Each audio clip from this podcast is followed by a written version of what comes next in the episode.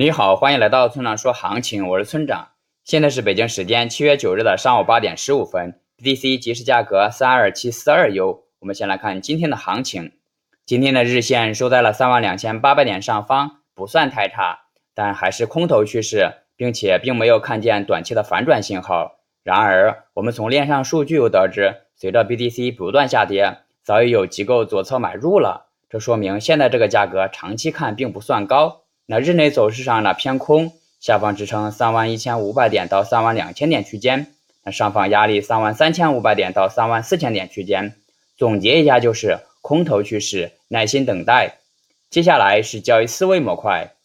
在交易中，我们每个人都可能遇到明明已经有了一套操作系统，但由于某些原因却无法严格执行的情况。比如我们的操作信号是两条均线交叉。当死叉出现时，恰好距离下方的一个重要支撑位比较近，此时我们就很容易产生侥幸心理，我们会将希望寄托于跌不破该支撑，而不去执行应该执行的策略。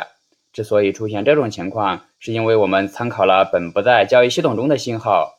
也就是我们看了过多的指标导致的，又或者是我们参考了别人的观点后才这样做的。总之，这些原本不属于交易系统内的信号，最终成了影响我们操作的交易噪音。你去观察那些成熟的交易者，他们很少参考别人的观点，他们只根据自己的信号做交易，他们很少主观的去预测行情如何发展，他们在关键时刻能够做到坚决止损和果断止盈，